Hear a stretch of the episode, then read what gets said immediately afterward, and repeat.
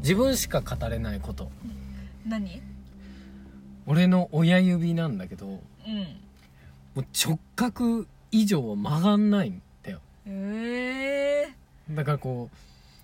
うなんだ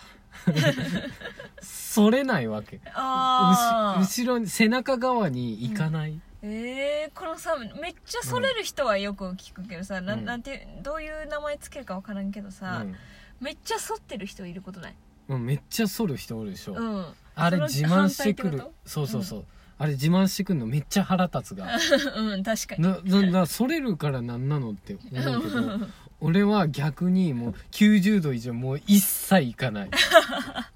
押してもうんもう一切いかないええちょっと押してみてあでも5度ぐらいは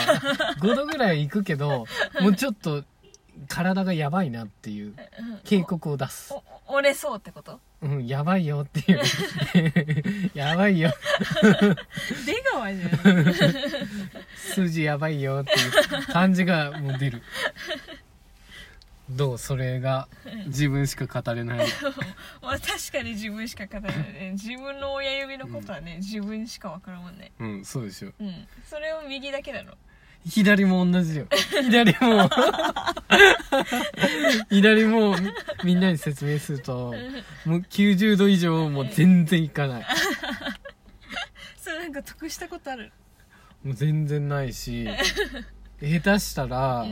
うん、なんか他の人よりもうん骨折したりする可能性は高いかもしれないあああれめっちゃ弱いそうじゃないあのさこのさこうやってやってさこうやってやるやつ そうそうそう今ラジオで 説明できない よねなんてなんていうのこれ弓相撲だゆ弓相撲うん弓相撲じゃないこれそれ違うって絶対何これわかる全然伝わんないよこれ